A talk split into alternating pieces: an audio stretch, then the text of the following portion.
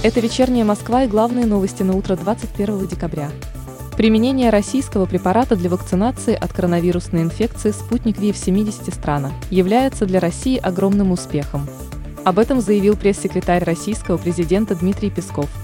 Российскому фонду прямых инвестиций удалось пронести вакцину через все возможные препятствия.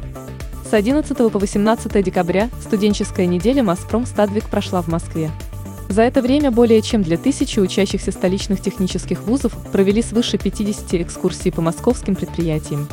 В рамках недели студенты также приняли участие в хакатоне, где решали прикладные инженерные задачи, и в быстрых собеседованиях. Более 90 человек получили возможность прохождения практики и трудоустройства, соответствующая информация опубликована в новостном агрегаторе СМИ-2. Проект указа о цифровых паспортах готов. На текущей неделе он будет внесен на рассмотрение в Кремль. Об этом сообщил глава Минцифры Максут Шадаев. До этого он уточнял, что электронные документы планируется начать выдавать в трех субъектах России до конца следующего года. По его словам, необходимость перехода на цифровой паспорт останется свободным выбором каждого россиянина.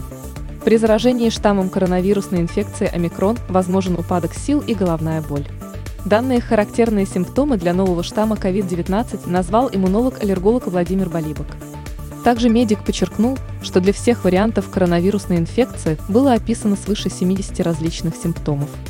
Именно их количество является проблемой для точного определения штамма у инфицированных.